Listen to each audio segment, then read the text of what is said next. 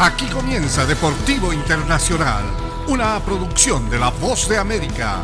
Les informa Henry Llanos. La edición número 148 del Derby de Kentucky se realizará el sábado como el evento que suele abrir la etapa del año en que el interés del público por el hipismo alcanza su mayor nivel.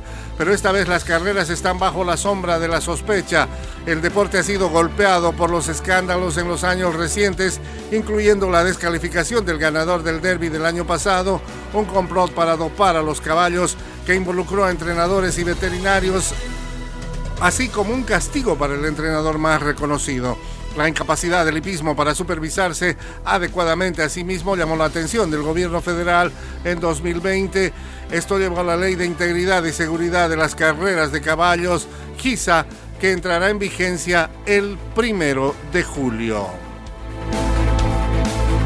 En el béisbol de grandes ligas, Shohei Otani causó muy buena impresión en el Fenway Park al cumplir con la mejor actuación de un mismo pelotero al bate y en el montículo desde que Baby Ruth jugaba allí.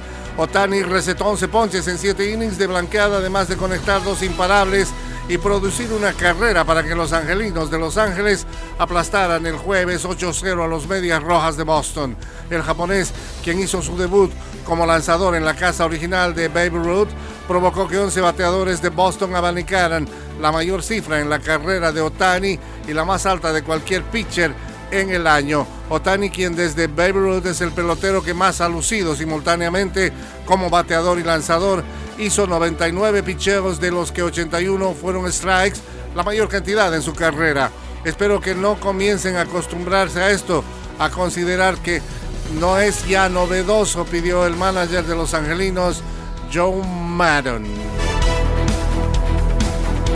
la Federación Internacional de Fútbol Asociado han recibido 3 millones de solicitudes de boletos para la final de la Copa del Mundo en Qatar y existe una fuerte demanda para los partidos más sobresalientes de la fase de grupos.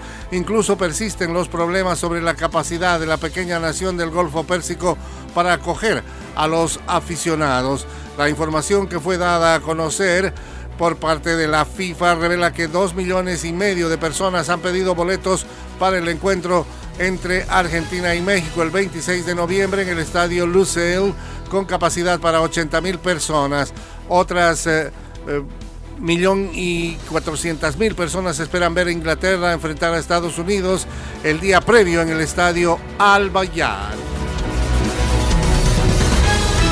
Y hasta aquí Deportivo Internacional, una producción de La Voz de América.